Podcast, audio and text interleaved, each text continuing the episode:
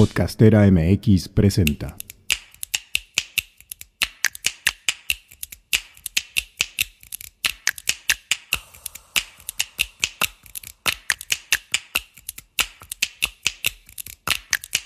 Me llamo Angélica Íñiguez. Estás escuchando Corpus Sapiens, el podcast que va del cuerpo a la danza. Una producción de Podcastera MX.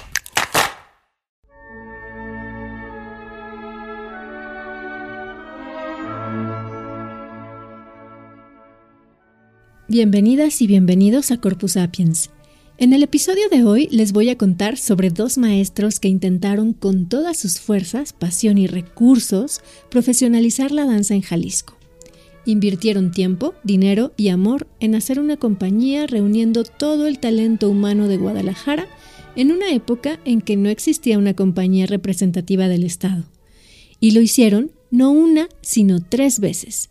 Pero al Estado simplemente no le interesó, ninguna de las tres veces. Sin embargo, la aportación que hicieron estos dos maestros a la danza en México, desde este punto del occidente del país, fue enorme. Formaron decenas de bailarines y maestros que han propagado esos saberes a nuevas generaciones de bailarines mexicanos. En 1930, la Ópera Privé de París visitó la Ciudad de México. Esta compañía hizo una temporada en el Teatro Esperanza Iris con un repertorio de ballet muy novedoso para el público mexicano de esa época, que incluía El Príncipe Igor y El Lago de los Cisnes, y que se distinguió por sus brillantes intérpretes de la tradición rusa. Entre ellos estaba Hipólito Sivin, que junto con otros bailarines se quedó a vivir en México porque la compañía quebró. Hipólito Sivin, que nació en 1891, venía de una familia aristócrata rusa. Había estudiado ballet en Yugoslavia y en París con Nikolai Legat y en la década de 1920 formó parte del ballet de la Ópera de Belgrado y de la Ópera del Teatro Châtelet de la capital francesa. Escaló hasta primer solista y bailó con Ana Pavlova. Además, fue abogado, filósofo y militar.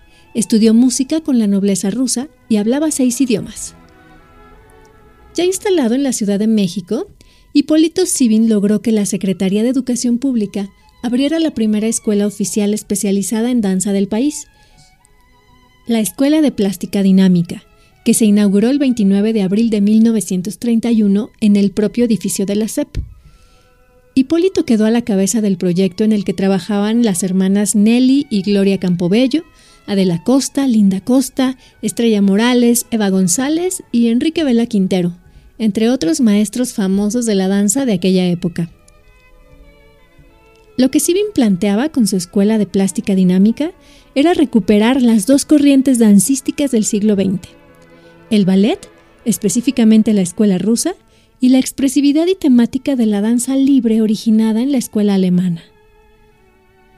Además, estaba interesado en restaurar el antiguo baile de los aztecas, su desarrollo coreográfico y su exhibición al público.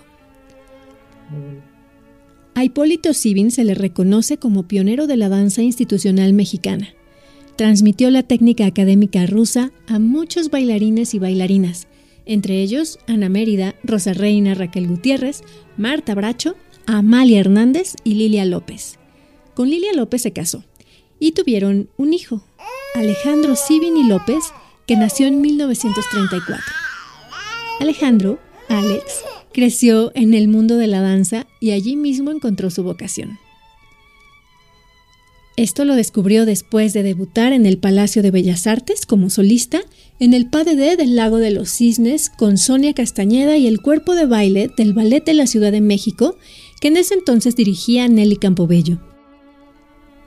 A finales de 1950, Sibin participó como bailarín invitado en el ballet de Nelsie Dambré.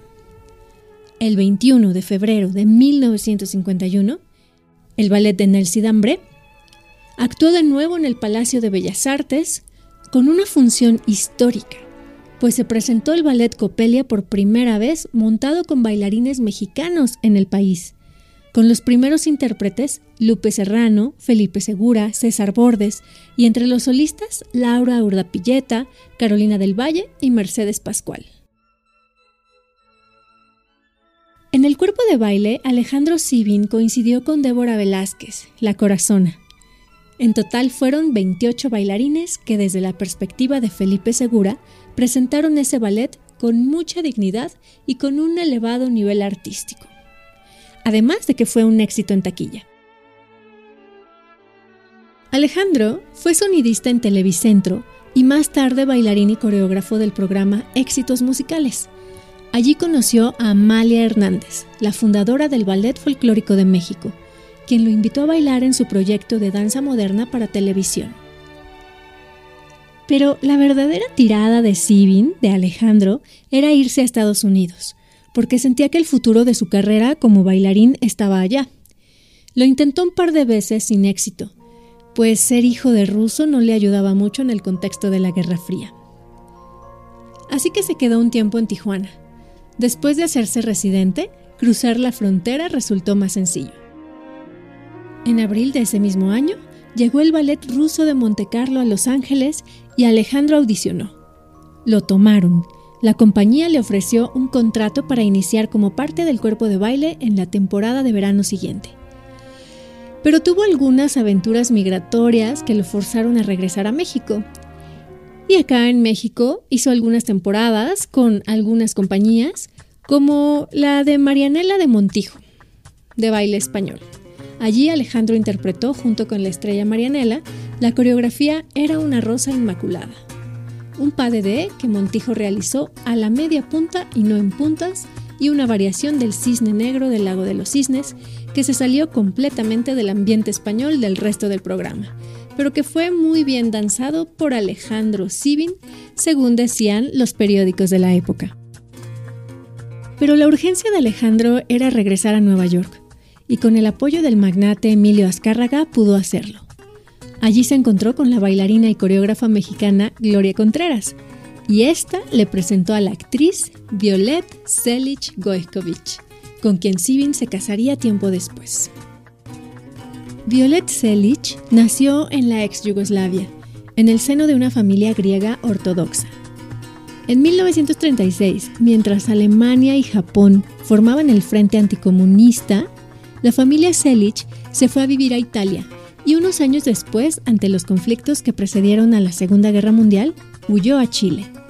Al poco tiempo se fue a Estados Unidos, donde comenzó sus estudios de actuación y danza. A los 17 años, ingresó en The American Academy of Dramatic Arts de Nueva York y a la escuela del New York City Ballet. Mientras tanto, Alejandro comenzaba ensayos con el Ballet Ruso de Monte Carlo, debutando dos meses más tarde con obras como Sherezada y El Cascanueces. Con esta compañía realizó una primera gira de nueve meses y medio por ciudades de Estados Unidos y Canadá. Al regreso de la primera gira con el Ballet de Monte Carlo, Violet y Alejandro se enamoraron y se fueron a vivir juntos. Al poco tiempo, él participó en una segunda gira, también de nueve meses, y al volver, se casaron. Después de un tiempo de desarrollarse ambos en Nueva York, uno de los compañeros de Alejandro, bailarín del Metropolitan Opera, los invitó a las Bahamas a hacer algunas funciones y a dar clases. Él y Violet se fueron con la idea de pasar allí ese verano y se quedaron 14 años. Alejandro fue director asociado, maestro, coreógrafo y bailarín del Nassau Civic Ballet Company y en 1972 fundó el New Breed Dancers Ltd. En ambas, Violet trabajó como bailarina y vestuarista. Con esta labor, la pareja fue pionera en el trabajo de la danza escénica en las Bahamas. Las compañías hicieron giras por Estados Unidos y Canadá y también se presentaron en México, en la Olimpiada Cultural de 1968. Hoy, los Juegos Olímpicos representan la única oportunidad que tiene la juventud del mundo de reunirse para una convivencia pacífica y armoniosa. Algunos de sus alumnos se convirtieron en bailarines y maestros de danza que se fueron a trabajar a Nueva York, Toronto y Guadalajara, como el caso de Sylvan Storr, que daba una clase de contemporáneo con percusiones en vivo. Los Sivin, Violeta adoptó el apellido al casarse, fueron pareja de baile en las Bahamas y en algunas giras, como la que realizaron en 1973 por varias ciudades de Estados Unidos. También fue en las Bahamas donde nacieron sus dos hijas, Nadia y Olivia. Alejandro y Violet eran extranjeros blancos en las Bahamas. Además, Alejandro ganaba mejor sueldo que cualquier otro bailarín negro de la compañía. Obviamente, este privilegio no pasó desapercibido y llegó un momento en que esta situación se volvió tensa y Alejandro decidió volver a México.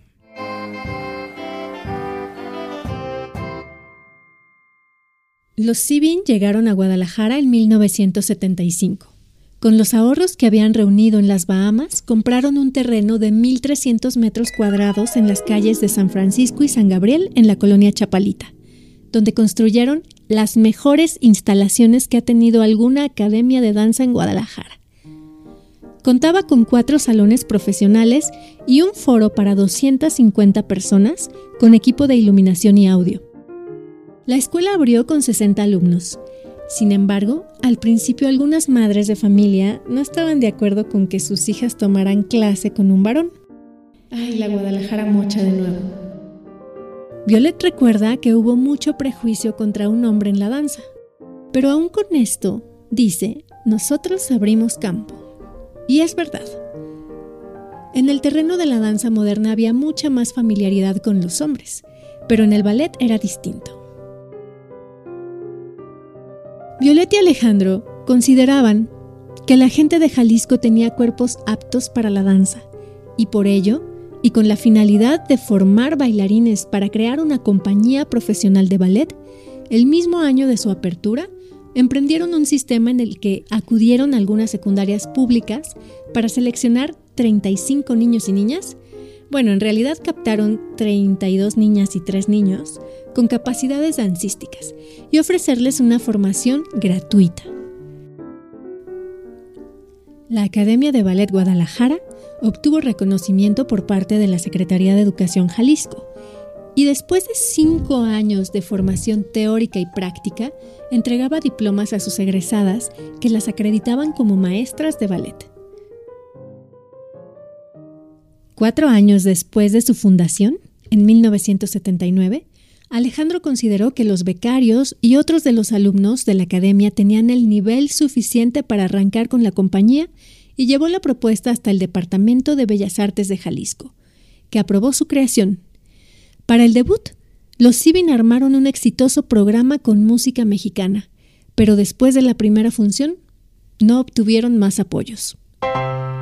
Durante esos años, se trabajaba arduamente en la Academia de Ballet Guadalajara. Montaban una temporada anual y seguían cazando talentos.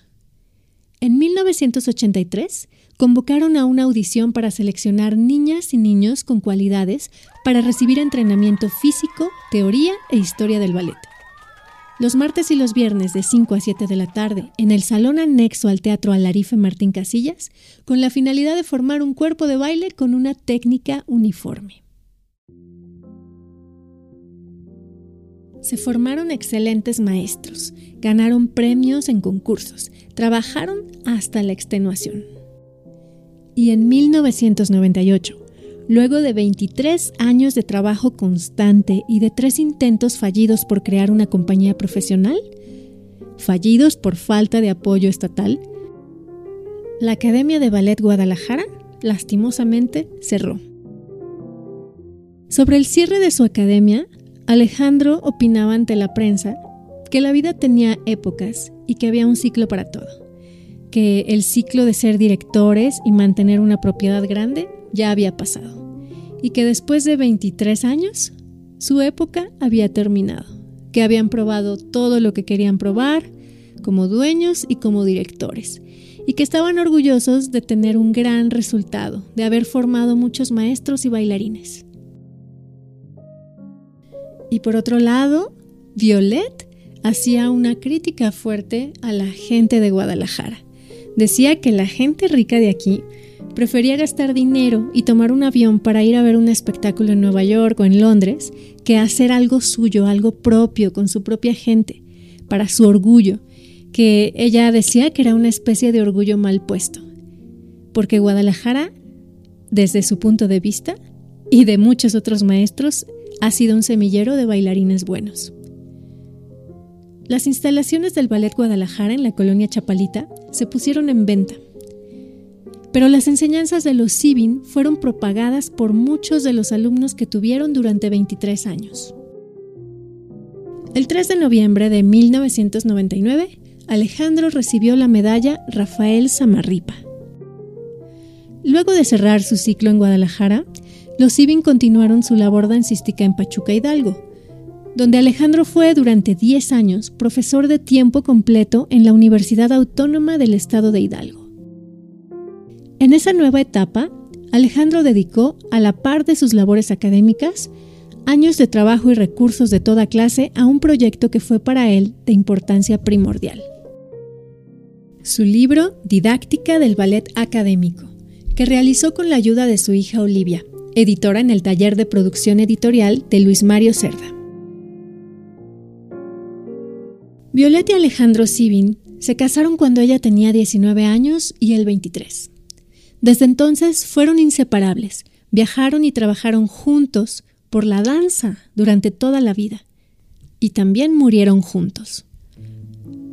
La madrugada del 3 de enero de 2012 fallecieron en su casa de Real del Monte Pachuca por intoxicación con gas LP luego de una fuga accidental ocurrida esa noche.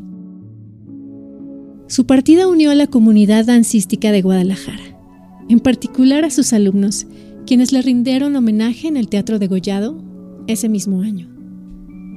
El legado de los Civin queda incorporado a la actividad profesional que sus alumnos siguen ejerciendo y transmitiendo en Guadalajara, Pachuca y en muchas otras ciudades del país y del extranjero.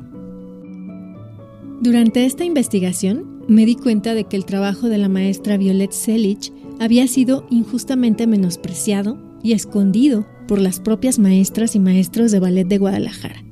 No todas, pero algunas, que afirmaban que el maestro Alex había sido quien había hecho las aportaciones relevantes en el campo dancístico, mientras que Violet había sido simplemente su esposa, maestra como de un nivel suplente, que obviamente no se decía con esas palabras, pero sí con una intención. Y vestuarista, este último oficio dicho con cierto desdén, como si no fuera una actividad creativa. Pero por lo que pude averiguar, el trabajo de Violet Selich fue tan relevante como el de Alex, y más aún, fue un trabajo de equipo constante y de toda la vida, además de una historia de amor, de amor entre la pareja y de amor por la danza. Sabemos que muchas historias de mujeres en todo el mundo han quedado ocultas detrás de las figuras de los hombres, y me parece relevante que la de Violet no sea una de ellas. La bailarina Fanny García Cano, alumna de los Sibin, recuerda. Yo conocí la Academia del Ballet Guadalajara en los años 80, para ser más exacta, en el año 1986, cuando tenía 16 años. Y era un espacio tan hermoso que al verlo o al encontrarme en ese espacio, con esos grandes salones, eran cuatro salones de danza, uno incluso se hacía escenario, pues al ver estos salones tan hermosos, con esas fotografías de, bailarines y la duela, el olor de la duela y de, y de la brea, pues creo que ahí fue donde supe cuál era mi vocación, ¿no? Ahí supe que quería ser bailarina. Y definitivamente la formación que me dieron o las bases que me dieron los maestros Alejandro y Violet Sibin, pues son y han sido para toda la vida. Recuerdo que estaba dividido esta formación a lo largo del tiempo y de los años, ibas eh, avanzando en grados y el primer, el, primer filtro o el primer año estaban a cargo de sus alumnas avanzadas de los maestros Sibin, que eran en ese tiempo Mónica Castellanos, Anilu Morales, Silvia Salazar. Eh, ellas nos daban clase, iba, iba cambiando una vez por día cada una de ellas. Después de ese año, pues pasábamos al famoso ballet C, que nada más y nada menos estaba a cargo de la maestra Violet Sibin. La maestra Violet recuerdo que tenía pues una, una manera muy peculiar de dar las clases, ¿no? Y una manera también muy, muy peculiar de, de apasionarse y de reprendernos o de hacernos ver errores cuando algo estaba mal. Em, estuve con ella cerca de dos años y recuerdo que en una ocasión, en una diagonal, pues tuve un error o algo pasó que, que algo no hice bien. Y me acuerdo muy bien que ella paró la música y nos dijo a todos que ella era como una leona y quien, y quien la aguantaba ella o quien la soportaba ella, aguantaba todo en la danza, aguantaba todo en el ballet. Fue una maestra estricta, pero a la vez era una maestra como muy elegante, también eh, muy comprometida, una gran este, compañera del maestro Alex, no solamente de vida, sino en los procesos creativos, en los procesos este, pedagógicos ¿no? de, los estudiantes. Y eh, recuerdo ¿no? verla por los pasillos de la academia con sus faldas largas, con sus perritos atrás de ella, dialogar mucho en inglés con Alex, quizá porque había cosas que no quería que nosotros nos enteráramos o que no quería que supiéramos, entonces eh, hablaba gran parte del tiempo con, con Alex en inglés. Recuerdo mucho su salón que estaba exactamente en la parte de en medio de la academia. Como mencioné hace un momento, ella era quien daba el toque elegante a, a los vestuarios para los recitales y para las funciones de danza. Después pasábamos al ballet avanzado, que estaba a cargo del maestro Alejandro Sibin, y ahí pues era mucho más rigor. El maestro Sibin recuerdo mucho porque creo que está, es algo que está haciendo falta en, en estos tiempos y en las, en las nuevas generaciones, o al menos en estos tiempos porque siempre estamos corriendo, tener unas sesiones de estiramiento increíbles, siempre daba un espacio para que nos estiráramos. También me acuerdo cuando nos decía, fórmense. Y entonces cuando nos decía eso es que nos iba a estirar los pies y era muy parecido a una tormenta china, ¿no? Pero además el maestro, aunque la cola para estirarnos los pies estuviera corta o larga, él no importaba, él nos estiraba los pies a todas, ¿no?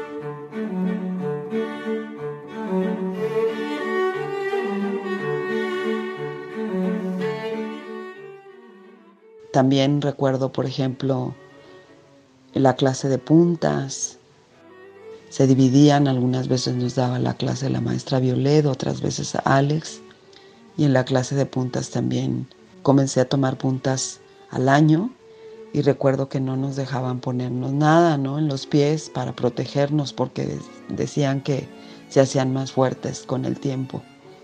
Y algunas veces hacíamos trampa y nos poníamos papel de baño, pero nos salía peor porque se humedecía y entonces este, nos salían callitos y y pasaban cosas ahí. bueno, eh, creo que los maestros Alejandro y Violet Sibin nos prepararon también, bueno, en mi caso, no solamente me estaban formando como bailarina, sino que también nos estaban formando como maestros de danza. Yo comencé muy joven a dar clases, inspirada por ellos. No faltaban, eran maestros disciplinados y si faltaban, pues casi siempre iban ya sea a, examinarnos o cuando faltaban no se iban de vacaciones por, o por alguna cuestión. Em, nada más y nada menos que Doris Topete o la maestra Débora Velázquez. Este, trabajaban como muy, muy a la par de ellos, pues eran sus contemporáneos. Pero realmente creo que el maestro, más allá de decirnos, porque sí nos, sí nos daba muchos consejos y nos daba muchos tips. Por ejemplo, íbamos los sábados a, clase. Los sábados por lo general eran más libres. Había que tomar clase de aeróbics o de jazz. Si tu especialidad era el ballet, pues podías eh, un poco relajarte y tomar otro tipo de clases. Pero eh, siempre nos decían que todo se iba a necesitar, ¿no? Si, si tomabas clases de aeróbics, que en algún momento ibas a necesitar ese conocimiento, eh, o si tomabas, o si tu especialidad no era el jazz, necesitabas todo el tiempo estar complementando tu formación como bailarín clásico. Fue para mí una gran experiencia el haberlos conocido, el haber conocido la fuerza de Violet, el empuje, pues sobre todo eso, muy agradecida porque a la par nos estaban enseñando, nos estaban dando otra carrera. Y como decía hace un momento, pues más allá de las palabras, pregonaban con el ejemplo. era muy difícil que faltaran. no, recuerdo, no recuerdo que el maestro haya faltado o que haya dicho tres segundos antes que no iba a ir. Igualmente de la maestra Violet. Eran un gran equipo y eh, todavía en los sueños me visitan algunos ejercicios que llevábamos a cabo y con el maestro Alex. Los ejercicios del final de la clase, que eran de brazos y de manos, y un gran legado el de los maestros. Investigación y guion, Angélica Íñiguez tomada del libro Pioneros de la Danza Escénica, Un legado nacional, donde una de mis fuentes recurrente es Danza y Poder 1, proceso de formación y consolidación del campo dancístico mexicano 1920-1963 de Margarita Tortajada Quirós. Producción y edición Salvador Martínez Vega. Invitada especial Fanny García Cano.